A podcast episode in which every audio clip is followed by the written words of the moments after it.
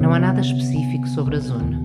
É unicamente um lugar onde um limite é definido. Define-se um limite e coloca-se uma certa zona fora desse limite.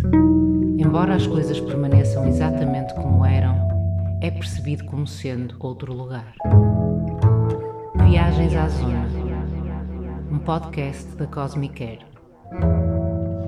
This second part of the of our session today will be uh, carried on in English. We will have we will continue to talk a little bit about the the issue, and for the second part, we have uh, three guests. The first of them is Chiara Baldini. She's an independent researcher from Florence. She investigates the evolution of ecstatic practices in ancient Greece and Rome, contributing to anthologies, psychedelic conferences, and festivals.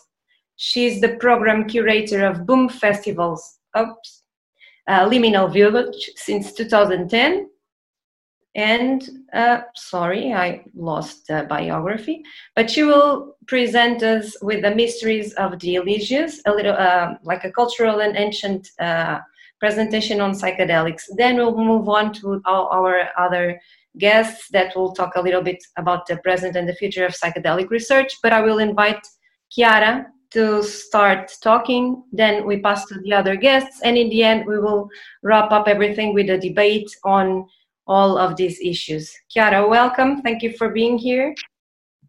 Thank you very much, Ines, and thank you to Cosmic Care to organize uh, such an important event to help this uh, paradigm shift in culture that uh, we see happening in many different parts in the world, and uh, Portugal should have its rightful place within this paradigm shift.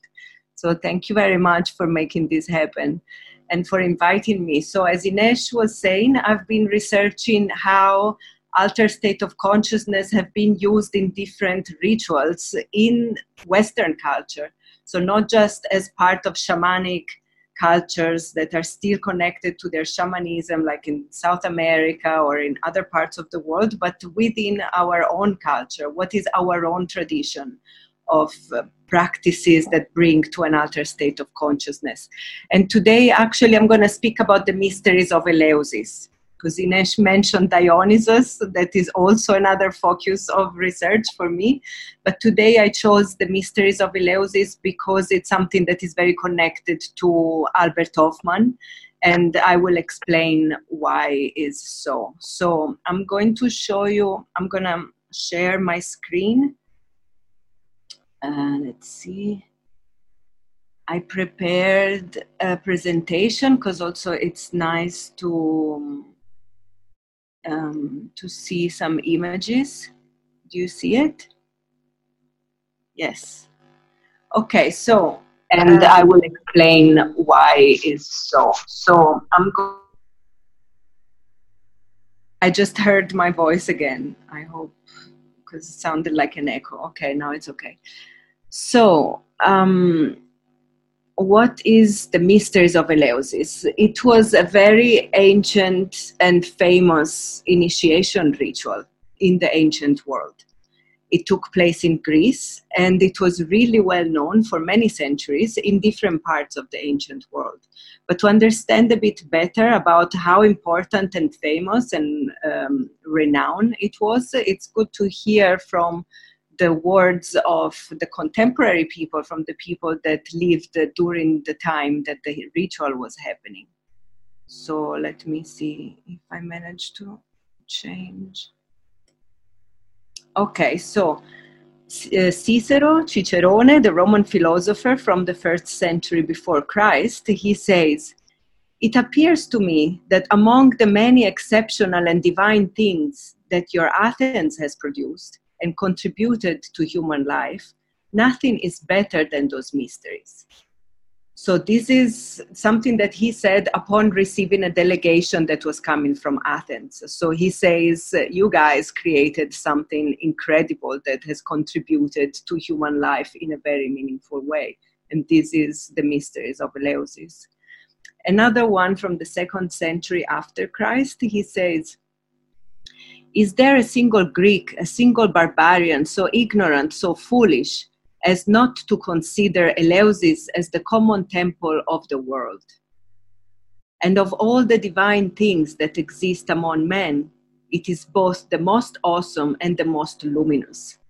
So he says everyone knows about the mysteries of Eleusis, and it should rightly be considered a temple common to the whole world. So, something that was really catering for people coming from different cultures. Over the centuries, it started in this little uh, town next to Athens. We see here the map of Greece so that we have also an idea of where this was happening and uh, with time it contributed to attract people coming from many different places including rome and egypt and the near and the middle east and the near east. So and all, of course all over uh, greece. And to the point of becoming something that could be considered a temple, a temple common to the whole world. So it consisted in an initiation into the mysteries of Demeter and Persephone. Demeter is the grain mother, and Persephone is her daughter, also known as Kore, which means sprout in Greek. So the grain mother was like a mother goddess uh, or great mother of, um, let's say, coming from the Neolithic times, from the times where we shifted from being hunter gatherers into being into living in a settled way and the beginning of the cultivation of grain and the beginning of a different phase of human history. And so demeter represents the grain mother that comes to nurture um, the whole of humanity.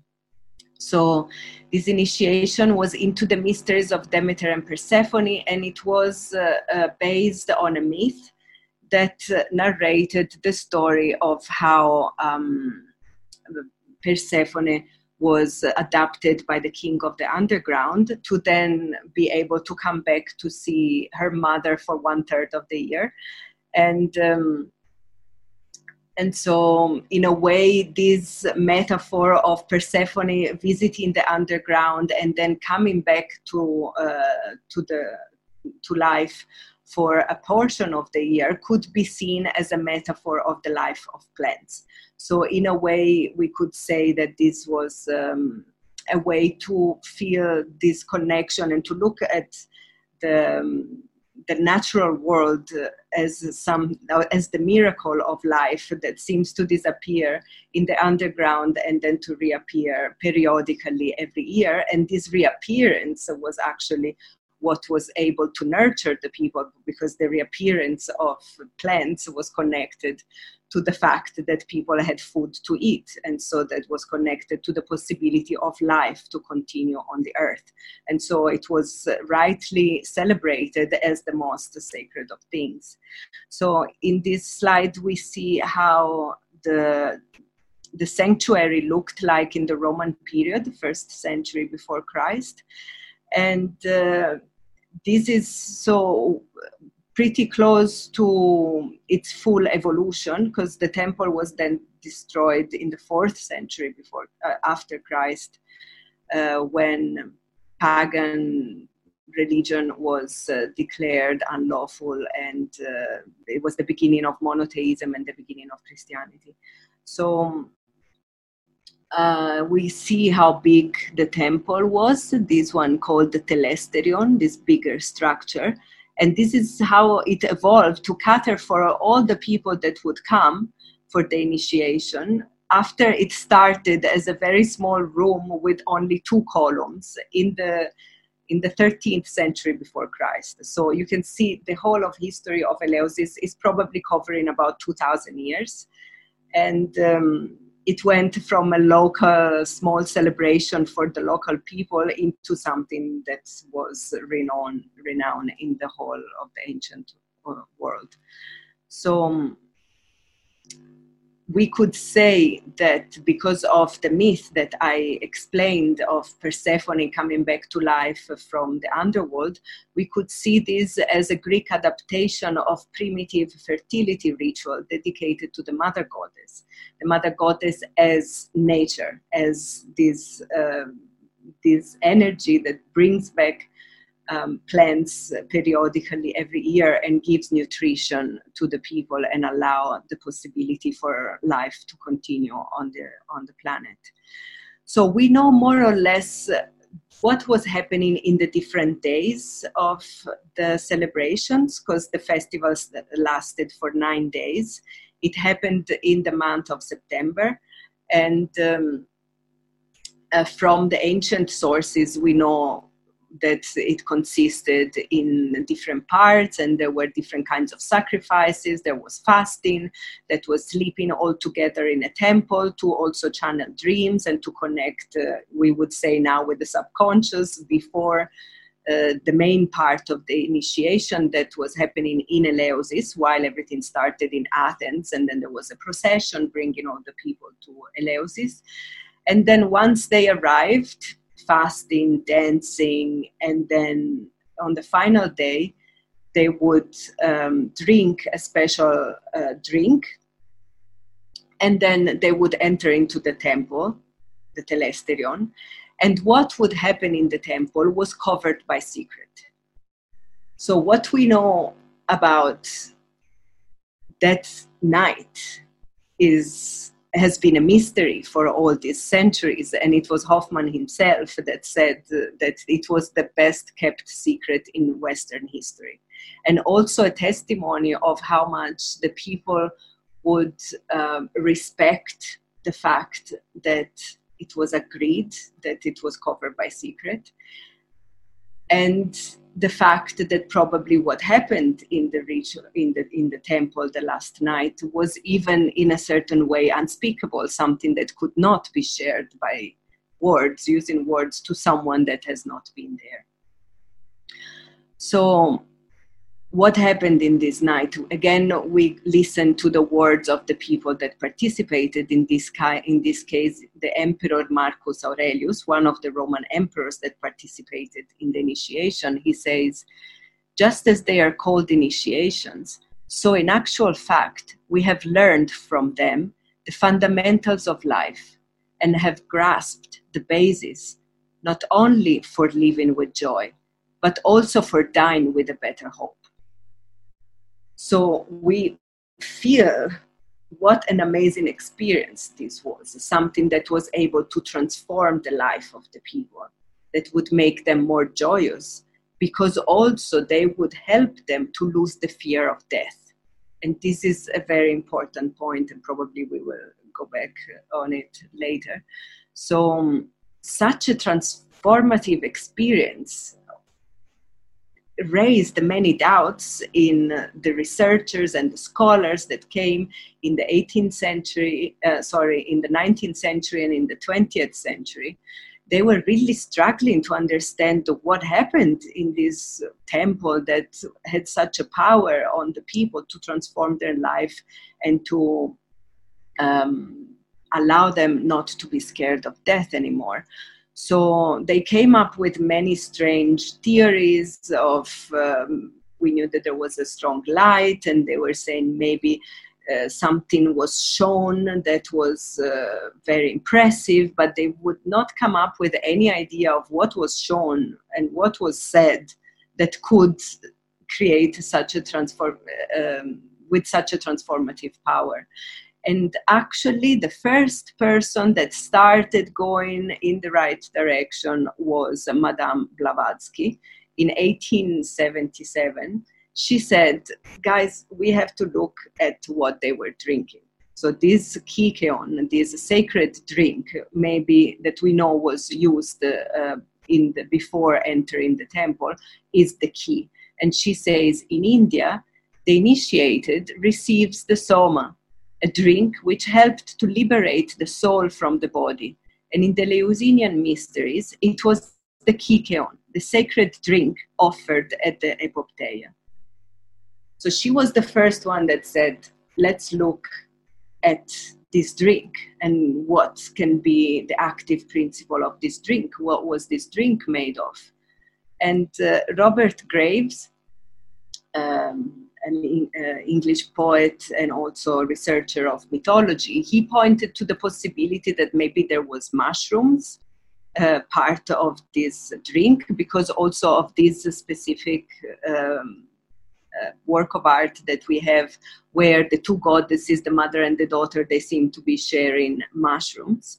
But then it was actually Albert Hofmann in 1978 with uh, this book called The Road to Eleusis that he wrote together with Gordon Wasson, that is very known for being uh, one, probably one of the first uh, Westerners to try psychedelic mushrooms within a ceremonial context with Maria Sabina, the shaman from Mexico. And together with Carl Ruck, that is also a scholar of um, uh, Greek mythology and Greek culture and an expert on the use of psychotropic plants and mushrooms by the Greeks, and also the one who coined the term entheogens. And so, together with them, they wrote this book where they theorized that uh, what we needed to look at to understand the mysteries, the mystery of the mysteries, was uh, ergot, that is probably um, that could have been grown on top of the barley, the grain that was used to make the kykeon. Because we know that the kykeon was made with was made with fermented barley mixed with uh, wild mint and water. But on the barley could grow this fungus. that was the same fungus that was used to synthesize LSD containing ergonovine, the active principle, and the molecule is very similar to the molecule of LSD. So Albert Hofmann was like, guys, what if we thought, what if we start looking at this mystery as something that was like a collective psychedelic experience that and when we start to look at it from this perspective we understand also why it's not possible to explain uh, what this was about to, to people that didn't participate. And another ancient quote Aristotle's view is that men, being initiated, have not a lesson to learn, but an experience to undergo and a condition into which they must be brought while they are becoming fit for revelation. So it's not something that is taught, but something that it's a condition that people achieve so that they become open to uh, to receive the the teachings and the, the message of the mysteries. So Hofmann said, if the hypothesis of the presence of an LSD-like compound in the kykeon is right, then the Eleusinian mysteries have a relevance for our time, not only in a spiritual existential sense, but also with respect to the question of the controversial use of consciousness altering compounds to attain mystical insights into the riddle of life. So he says the relevance for Western history is huge if we accept this theory, because it means that these compounds can be used to attain this mystical spiritual um, understanding of reality which is a very controversial issue still now that we are talking about it almost 40 years um, or more than 40 years after the road to eleusis was written so just to finish, what could a new Eleusis look like? Um, I want to mention the fact that when LSD was discovered and the whole hippie movement, in a way, took hold, took hold of it and started using it in this more recreational way in these festivals and um, full moon parties. This is a picture from Goa in the 80s, maybe end of 70s, and and so. Um, yet this the hippie movement gave rise through the Goa to the experience of the years in Goa to the psychedelic trance movement, and then this became a big movement that also the Boom Festival that was mentioned that I work for uh, is part of, and so in a way this is my uh, opinion uh, that these festivals could be seen as a, for, uh, a form of modern version of the fest of ancient Eleusis. And we see here a picture of Albert Hofmann together with Goa Gil, that is a famous DJ from the Goa um, that came from the culture of, of Goa trance. And so he was invited to one of these psychedelic parties in 2001. So we end again with the words of Albert Hofmann. Eleusis can be a model for today. Eleusis like centers could unite and strengthen the many spiritual currents of our time, all of which has the same goal of creating, by transforming consciousness in individual people, the conditions for a better world without war, without environmental damage, a world of happy people. And probably he didn't think that a modern Eleusis would look something like this.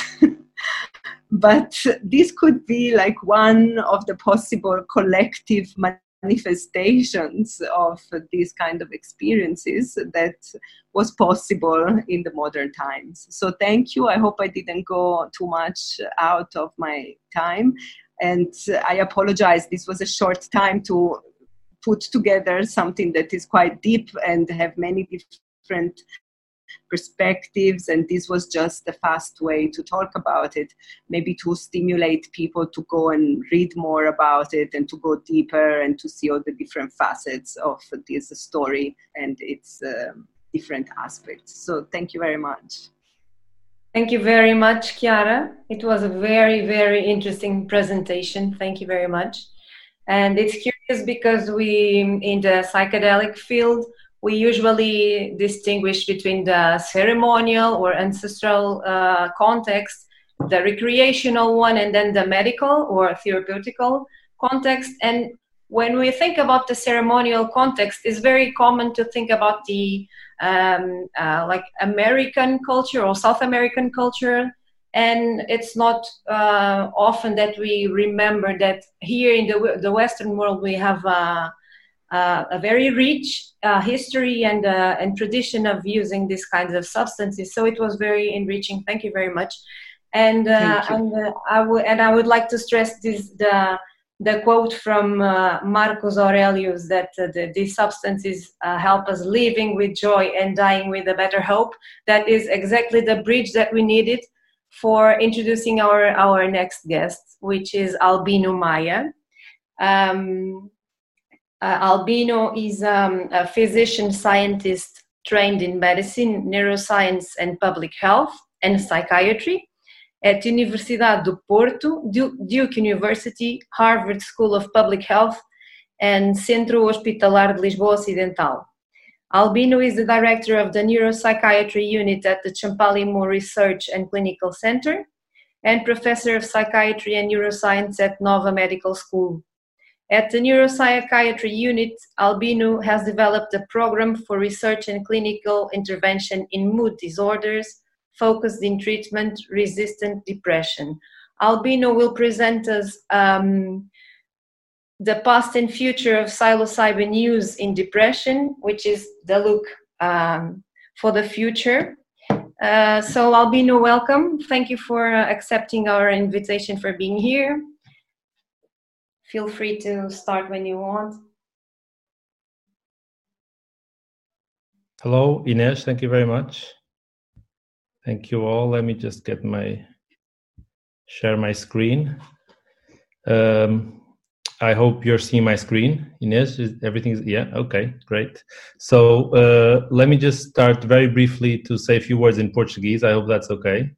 Portanto, eh, foi-me pedido para falar em inglês, irei falar em inglês tal como pediram, eh, eh, mas depois, no momento em que houver perguntas, estou obviamente disponível a responder em português, se for esse o caso. E, e no, no, final da apresentação penso que tenho o meu e-mail, se tiverem alguma questão que me queiram colocar particularmente, estou também disponível para isso.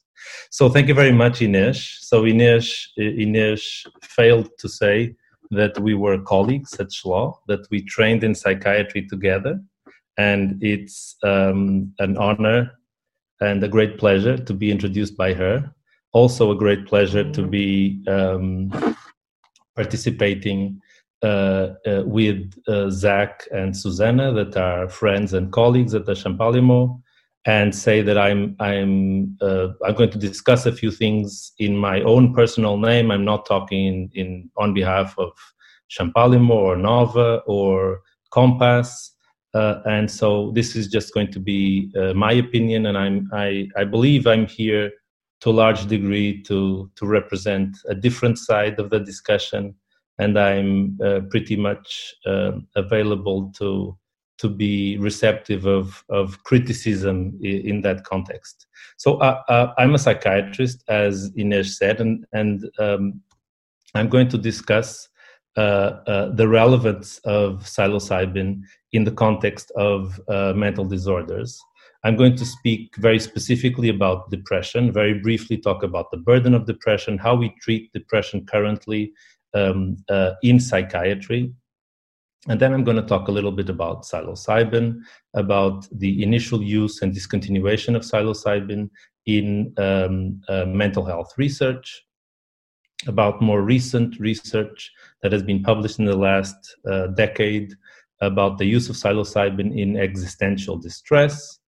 Also, talk about uh, research published in 2016 about um, the use of psilocybin for uh, uh treatment of treatment resistant um, depression. Sorry, that says disorder, not disorder, depression. That's what I meant. And finally, very briefly mention the, camp, the COMPASS randomized controlled trial for TRD that we uh, should be starting at the Champalimaud as soon as uh, COVID 19 uh, will give us permission. So uh, I think this is no, this is not news for anyone. That uh, um, uh, this is in 2013, and I'm sure this has changed in in some places. That depression has a very important burden in terms of uh, um, uh, loss of functionality and to, to large degree also loss of life across the world. So it is um, a big part in many countries and it is uh, trending to increase across many others. The treatment of uh, the medical treatment of um, depression relies to a large degree on um, uh, pharmacological options. And there are many, many different um, uh, medications that have been approved by regulatory agencies like the FDA, like the European Medic- uh, Medicines Agency for treatment of depression. And they, uh, the different medications that are available are very similar in terms of their efficacy they are uh, very different in terms of their side effects profile. And essentially, as I'm sure Ines will confirm if, if you ask her, the, the reasons why we choose one antidepressant versus another antidepressant is essentially because of its uh, uh, different side effects that we are trying to avoid in some patients or trying to take advantage of in other patients. And of course, uh, this is uh, uh, this should be according to to good practice uh, used in coordination with psychotherapy, which unfortunately is not largely available for many of, of the patients that we treat. The challenges to pharmacological antidepressant treatment is uh, the most obvious one that not all patients will respond. And while uh, uh, approximately one third of patients will achieve remission with the first antidepressant among the ones that do not achieve remission, uh, uh, approx- a little bit less than one third will achieve remission with the second antidepressant. And when we need to go on to the third or and the fourth, the evidence is that we have very low rates of remission achieved uh, in patients that have not responded adequately to the first and the second trial. So, uh, um, in, in a disorder that is very, very frequent uh, in the general population, the fact that you have such a large proportion of individuals that respond partially or do not respond at all is uh, a very significant problem.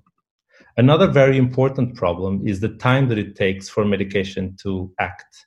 So it takes several weeks until we see antidepressant effects kicking in. And these are weeks where um, uh, people have continued suffering, which is obviously one of the problems, and where the risks associated with depression, and the most important of one of which being um, uh, suicide and suicide ideation, is uh, of significant concern um, for patients, for families, and for physicians. And the last point, which is the one that I think is uh, uh, most relevant uh, when we're discussing psilocybin is the durability of response. So once we start a treatment that is effective, a pharmacological treatment that is effective, we need to uh, keep patients on it for a significant amount of time. So typically uh, uh, uh on, a, on a first treatment, three to six months. And after we stop the medication, even after three to six months of uh, continued antidepressant response, there's a, a, reasonable risk that patients will relapse and that will they will have a new episode uh, uh, at some point down the line.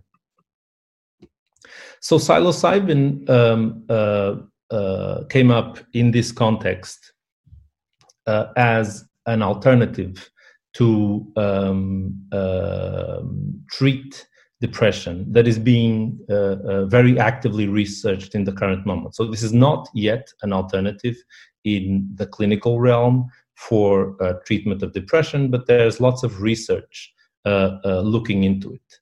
So, it's um, the psychoactive constituent of psilocybe mushrooms, and it belongs to the class of drugs that are typically referred to as hallucinogens or psychedelics. Their pharmacological um, um, effects are mostly serotonergic, and uh, uh, specifically they act on a subtype, the subtype 2A of uh, the serotonin receptors. So there was uh, there's there's a, a, large a long history of um, experience with the use of uh, uh, mushrooms and of psilocybin in uh, more ceremonial um, um, realities as, as, we've heard of uh, in the previous talk. And in psychiatric research and specifically in the context of uh, assistance of psychodynamic psychotherapy, there was lots of research done from early to mid 1960s, at which point uh, um, governments started to intervene and to classify uh, um, uh, psychedelics, including psilocybin, as Schedule One substances, and that very much limited uh, the amount of research that uh, was done on the therapeutic use of these and other substances in uh, the classical uh, clinical arena. In um, uh, the, the, the, first decade of uh, um, the millennium, uh, there was a resurgence of uh, research in this area, of clinical research in this area. And one of the uh, clinical areas that received most attention and where there was most uh, research published that is in a, a depression related area was for existential distress. And existential distress is essentially the, the condition that can come up in someone that is suffering from a life threatening disease such as cancer, and that is um, characterized by both depressive and uh, anxious symptoms that are in in many situations difficult to treat with our uh, currently available options such as your the the uh, classical antidepressants. So the first paper that uh, came out came out ex- uh, exploring the use of uh, psilocybin for existential distress was a very small uh, a paper with a handful of patients that were uh, crossed over um, uh, between two different conditions. One was uh, a treatment with placebo, the other one was treatment with um, um, per weight dose of uh, psilocybin. And what you see here is that uh, while uh, there was not a very clear signal for an antidepressant effect. So, what, what, we're seeing here are antidepressant effects, so reduction in depressive symptoms in two different uh, scales. So, while there isn't a very clear signal for a differential effect between psilocybin and placebo, the fact is when following patients up uh, as long as six months, there here you see a very interesting signature in terms of the reduction of symptoms um, in patients treated with uh, uh, psilocybin. And in two larger follow up studies uh, that were published in 2016, very similar signals came up. These were also um, these were also um, a crossover studies. So patients would be treated in one condition and one then crossed over to the diff- to the, uh, the the alternate condition. So ultimately, everyone got uh, psilocybin, and in this case, the placebo was an active placebo with uh, uh, using niacin.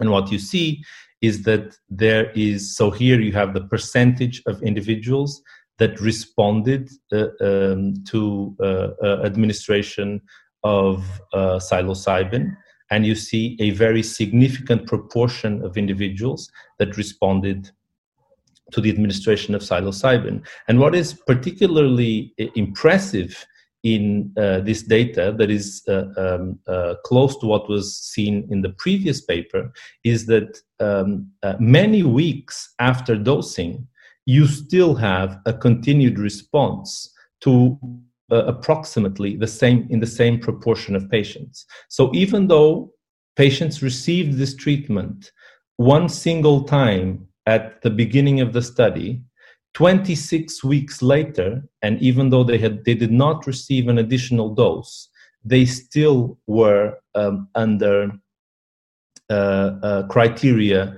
for having responded to treatment. And the exact same thing was reported in a, a different study by Griffiths, also for existential distress, published in the same number, actually, of, of the same journal, where uh, in a, an, a, crossover study, here using uh, comparing high dose psilocybin with low dose psilocybin. And after six months, so here people would get two doses, a low and a high dose sequentially. And after six months, you see uh, uh, sustained responses here uh, quantified in the opposite direction. So here we have a reduction of um, depression scores. So this is, is really very, very impressive uh, uh, as a psychiatrist looking into this that uh, giving someone a treatment in a specific time point, you would see such sustained levels of responses six months later. So in uh, 2016, another paper was published, here not uh, dedicated to existential distress, but dedicated to treatment resistant depression. And this was published by uh, Carhart Harris, and it was an open label study. So there wasn't a control arm. So all of the 19 patients in the study uh, received two doses, two sequential doses of psilocybin, initially a low dose and then a high dose. And this is what was observed in these patients, and it's very consistent with what was described previously for existential distress across the three different studies that I just described. So, this is the score for symptoms at baseline, so before treatment. And one week and up to three months after being treated, you see a very sustained uh, reduction in the score for depressive symptoms that again was uh, conserved even though treatments were not repeated. And this is the same data, but looking at individual patients and seeing that, in fact, for a large number of them, there was a significant reduction in depression that was kept up to three months later. So, this is where we're at currently we have for uh, uh, depression an uh, open label trial, so a trial where we can't really say if this is working because we don't have a control arm. Then we have some control studies that were done with a crossover design that has some problems of uh, uh, their own. And in most cases, this was done with adjuvant psychotherapy or adjuvant psycho, uh, psychological support, which raises issues, issues regarding the science of what was exactly causing the effect, if it was the psilocybin or if it was the, the psychotherapy. Compass is a company based in the United Kingdom that has decided to tackle some of these issues by the development of a multi center trial that could be used for regulatory approval of psilocybin if these effects are uh, confirmed. So, this is being done uh, both in Europe and in uh, North America. And uh, we have uh, also been selected as a center to participate in this trial. So it's a trial, a randomized controlled trial for treatment resistant depression that, as I mentioned initially, uh, has is not currently ongoing simply because of limitations regard relative to COVID and the possibility of having patients uh, in our center to to to uh, do trial related procedures. So this is just a, a, um, um, a general idea of the study. The study is, is a very carefully designed study where we start off with uh, careful screening, with preparation for the uh, uh, treatment uh, session. Then the treatment session essentially lasts for a whole day where the patient is in the clinic with um, two therapists that are uh, uh, assisting the patient during the um, uh, psychedelic experience mediated by either a high or a low dose of psilocybin. And then the patient is followed up across uh, uh, several weeks, either remotely uh, or in face to face interviews, so that we can ensure safety and additionally uh, assess the effectiveness of the treatment comparing high dose with low, with low dose psilocybin in a randomized trial without uh, crossover. And just to finish off, I think I've, I'm one minute over. Uh, this is the uh, a picture of the team that I uh, work with at the Champalimaud. We have both clinicians and scientists in the team. Clinicians are psychiatrists, a, a neurologist, several psychologists, and our collaborators and funders. A word, two, two specific words of, of gratitude. Uh, one for Compass, because I think this is a very important trial that they are conducting, and another one for Zach, who's going to be with us here in this discussion because he was a critical person for me to uh, start doing this research and and i really enjoy doing it so thank you zach. Thank you very much. Thank you albino. Thank you very much for your interesting uh, presentation. Is in fact very curious and uh, that the, the, benefits stay long stay for six months or more which is something very different from more well at least i expected with such a intense uh, experiences.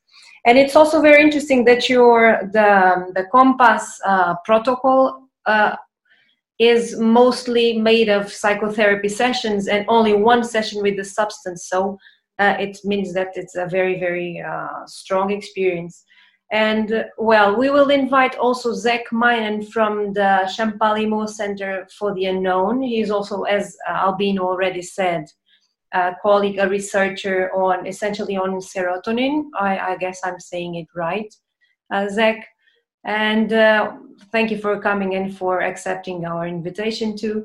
Um, I will maybe uh, send a, a, big a big question that arises here in my my head, and I imagine that in the head of many of uh, our audience of the people that are listening to us we listened to Chiara's presentation on the past and on the ceremonial uses of these substances, and then we passed to the, the present and the future to the, the medical and therapeutical use, uh, uses of those substances.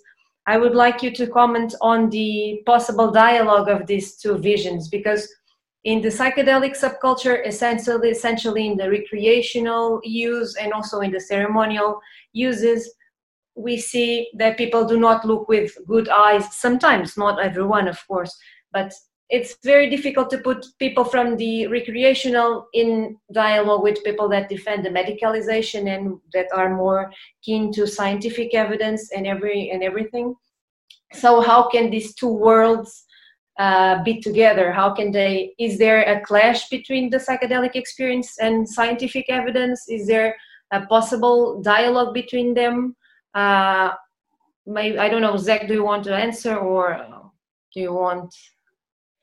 Since we haven't listened to you, maybe do you want to start? Uh, it happens. Hi, thanks for inviting me. It's a pleasure to be here with everyone. Um, I was a little bit interrupted before as my son uh, got a, a, two centimeter splinter in his foot, and I had to help extract it. And then I put a one and a, half a centimeter gash in my finger as I was trying to fix it. Um, but that's beside the point. Um, it's a very interesting thing to be here. I mean, uh, in a way, the context, uh, if this were not the middle of the biggest uh, crisis that the world has been through in our lifetimes, it would still be a momentous uh, event to be sitting here talking about the coming legalization of, a, of a, an amazing uh, class of medicines that has an ancient use and has been prohibited for my entire lifetime. Yet we are combining that with this pandemic, which has put us all in isolation, uh, social isolation. And I, I think that the, that this word social is the, the thread that binds together everything that we are talking about. Uh, so medicine is not generally conceived of as a social intervention, but medicine has profoundly so- social aspects.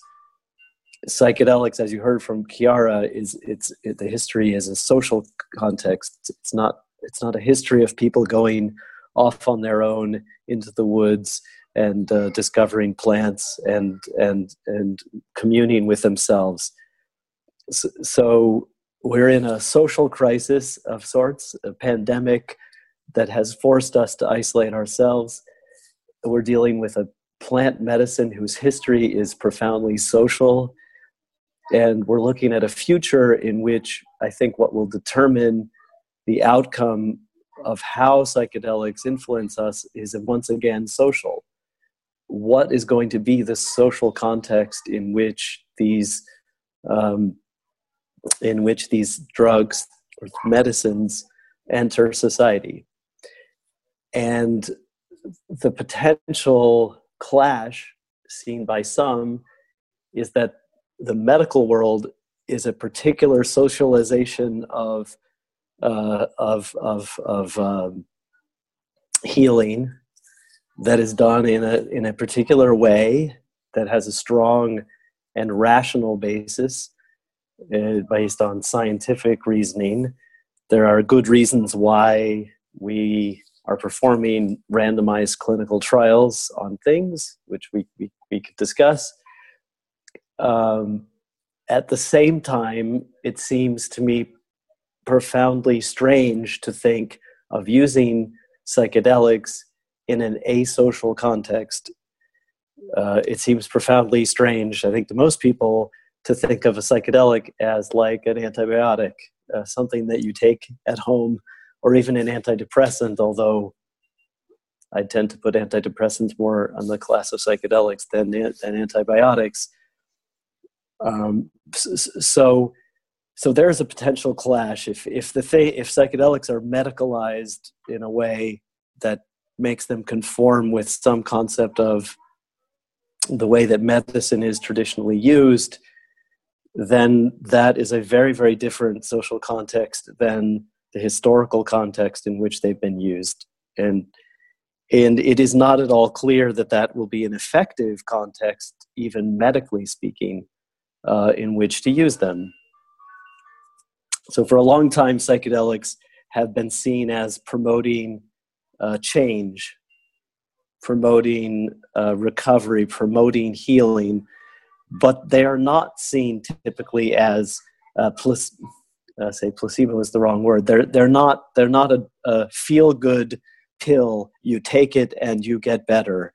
No, no, they're a challenge, which in the right social context perhaps be it a therapeutic, psychotherapeutic context, or perhaps be it a religious context, or perhaps be it a festival or a religious sacred context. In those contexts, psychedelics seem to um, elevate, potentiate, uh, uh, empower the society, the community that uses them to heal, to change so I would see this moment as somehow everything coming together in, in exactly this way. We're we're suffering, all of us, or almost all of us, from social isolation. One of the most profound, uh, one of the most profound insults that one can perform to to a person is to put them in social isolation. So we're suffering even if we're not sick, because we're isolated from one another, and we need social contact and me for one i would have absolutely no interest in taking a psychedelic in uh, my bedroom in a social isolated setting, despite the proponents that that advocate that type of use of psychedelics. Uh, that that has absolutely no interest or meaning for me. And in the med- medical context, as you mentioned, uh, therapy, at least traditionally, was was a huge part of the use of of psychedelics for uh, psycholytic therapy the the current model, uh, the model being followed by Compass, uh, the the company that is conducting the clinical trial, is a rather strange model, in my opinion.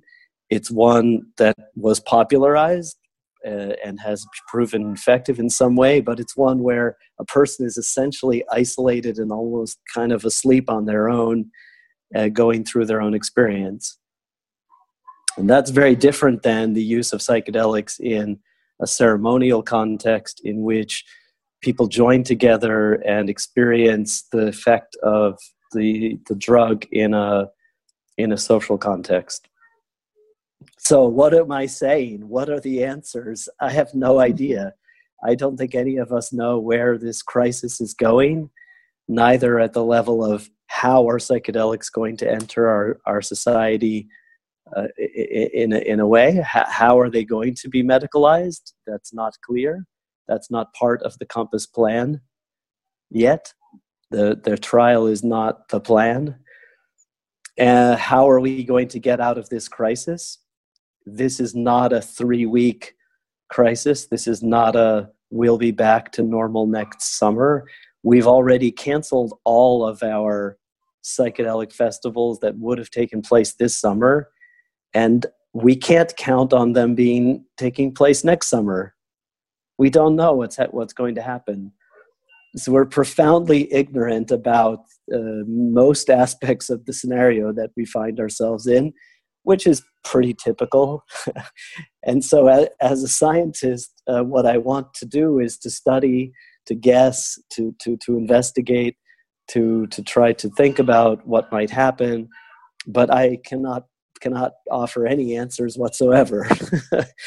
um, I I'm really actually at a loss to think how we're going to get out of this and how we would possibly use uh, these medicines to benefit ourselves in, in, in this situation. But I have a suspicion that that we will, that we can. Yeah. So I will leave it. I will leave it there. I probably talked as much as I would have had I had I had a talk, and um, I will just say I do not see an inevitable uh, clash. I don't do not see an inevitable uh, irreconcilable difference between the med- medicinal use and the and the recreational or or religious use of psychedelics. I would like to see a fusion of those rather than a separation. And I think if either side won and banned the other side, with that would be a profound mistake because we just we know not what we do. Um, we we must we must know as much as we can about our cultural history. The, that which was mentioned by Chiara is only a small fraction, as as we all know, of, of the use of, of plant medicine. We know virtually nothing about you know the overall history of how our species has used plants to heal and we know virtually nothing about this new virus that's that's attacking us. Um, it's it's one of a large family. If this one goes, it's likely that another one will come by in the next few years, as we've had a few in the past two years already.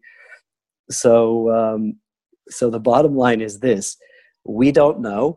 and none of us is going to tell uh, tell any answers, and we're at a moment where profound societal change is not only possible but very very likely and that reinforces you know both the seriousness of the existential nature of this of this pandemic and the seriousness and and um, great potential of of psychedelics so so I, I I'm at a loss I'm at a loss to say what's going to happen, but it, it's certainly a fascinating fascinating time. Yeah, thank you very much, Zach. Thank you very much. Yes.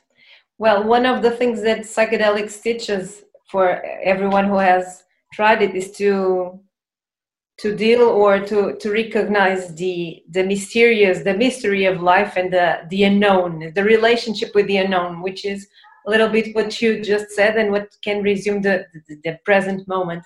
So we only have like seven, eight minutes. I will probably ask uh, uh, the questions that our audience is uh, sending. I will ask a question for Chiara and then a question for Albino. And well, I, I, I, I we will we would have like themes and uh, issues and questions for a, a, whole week of conversation. So unfortunately we, we have our time limited so three minutes for Chiara. I will ask you. We have many, many questions. I'm sorry for the audience we have to select, but Chiara, for example, uh, thank you, Chiara. What would be, in your informed opinion, the learnings we can take from the ancient world to our current experience of psychedelics? I mean, that's hard to be a three minutes answer. um, okay. Um, when we look at the past, especially the pre Christian past, I think uh, we can unlearn some of the things that we had to learn after, you know, by being raised in this worldview that comes from this monotheistic Christian perspective. And specific, and to start to create maybe like a, just to widen the our horizons not to say that the message of jesus was wrong or anything like that. Actually there is very important uh, lessons to learn there too. But i think when we reconnect to the pre-christian world we can reconnect to a vision of that is about the sacrality of nature. And also, this is what is so important in the mysteries of Eleusis. It was that in the end, it was a story of how we are connected with the natural world and how these experiences of alter state can help us to get aware of that and then to come back from that experience back to our realities back to our routines that existed also back then. You know the people would travel to eleusis and then they would travel back home where they have their kids and they have their jobs and they have their stories and uh, fights with their neighbors and whatever and bringing back some kind of wisdom and some kind of comfort in knowing that we are part of this uh, organism that is planet Earth that is alive, that is in constant communication with us if we know how to pay attention, how to listen to it, and that uh, in the end, when we die, we go back to it. We go back to being part of the organism that keeps on being alive even after when we die. And so, yeah, in a few words, this could be something worth uh, uh, reconnecting to and something that to be aware of when we now take psychedelics, have our experiences, whether by ourselves or in group or in whichever context, that there is this possibility of getting back in touch with nature and in this uh, back in touch to this awareness that we are part of it. Thank you very much. You. Beautiful. Yeah, it gives us hope in the future. And for Albino, let me see. Thank you very much, Chiara. Um, we have some, uh, for example, uh, Albino, um, the neurological alterations of the administration of psilocybin are well documented, but what about this, the changes on a social and interpersonal level? Just to connect a little bit here with the with the, the social impact these therapies can have. Of course, we are talking about depression and very specific uh, clinical cases, but can you give us um, a little bit of your point of view on these social and interpersonal changes, please? So, so what I was saying is, uh, I think it's the other way around, actually.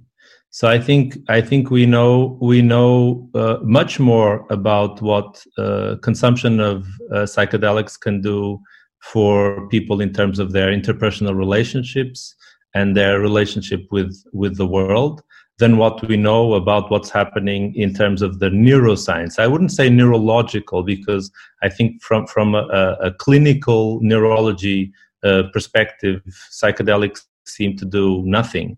Uh, uh, but uh, from a neurobiological perspective, we know relatively little about how uh, these substances are producing these uh, beneficial effects in terms of mental health and in terms of um, um, interpersonal relationships. That's actually one of the things that Zach and I are very much interested in in pursuing uh, and uh, understanding how this could happen. Let, let me just, uh, this wasn't asked, but I'd like to answer it anyway, if, if I had one minute. So uh, I just like to say that um, uh, this, this uh, opposition between um, recreational slash um, ceremonial and therapeutic use, I think is to a large degree uh, an artificial division that is based on fear okay?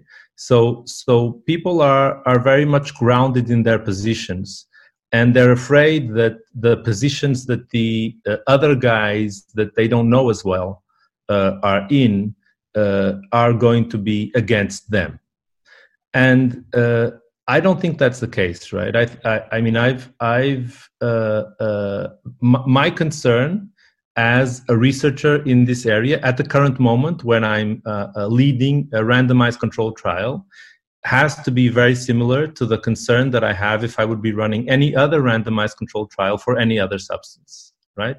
My concern needs to be the safety of the participants in the trial.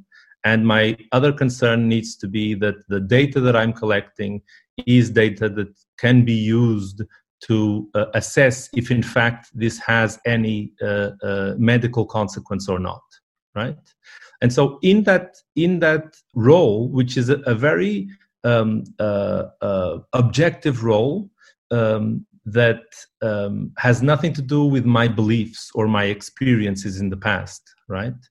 Um, I need one of the things that I need to learn in terms of the safety is I need to learn with people that know more about this substance, and that knowledge has come to a large degree from uh, recreational and ceremonial use, right? The reason why we feel reasonably comfortable in terms of the safety of using these substances is that there are so many people that are using it in other uh, circumstances and that are using it with no very significant harm coming to them, right? So, so there is a very important discourse uh, from people in very different fields, right?